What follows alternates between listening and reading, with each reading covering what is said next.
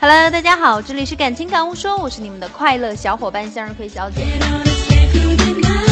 两天没有更新了，你们有没有想我呢？好啦好啦，我知道你们都很想我。世界杯已经进入倒计时，赛场上硝烟弥漫，球迷观赛也跟着心惊胆战。每当有男性朋友或者其他狐朋狗友对着屏幕鸡飞狗跳的时候，身为堂堂伪球迷的你又在干什么呢？都说男无真闺蜜，那是在打你主意啊；女无真球迷，不是借着看球的名义胡吃海吃，就是对着电视机犯花痴。难怪还有一种说法：世界上不存在真球迷和假球迷，只存在男球迷和女球迷。我凌晨爬起来刷微博啊，全都在说世界杯。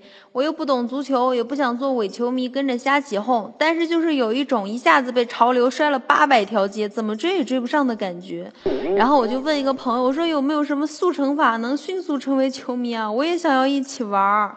他就跟我说：“他说现在网上真的是什么都有，你不得不感慨他的强大。想要做一个既能不被别人耻笑，又不会露出破绽的伪球迷，其实并不难。你只要在百度里边输入‘伪球迷速成攻略’即可。真是脑袋上一排黑线呢。”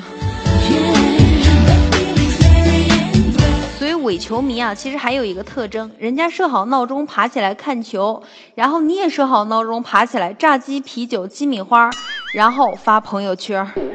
我们来听听真球迷写给伪球迷的一封信啊。伪球迷，你们够了！要不是当今媒体这么泛滥，你们连皮球是圆的都不知道，还看腾讯新闻就说该给红牌，一场比赛都没看过，一支球队一位球员都不知道的你们，就请闭上嘴巴，不要玷污足球的纯粹。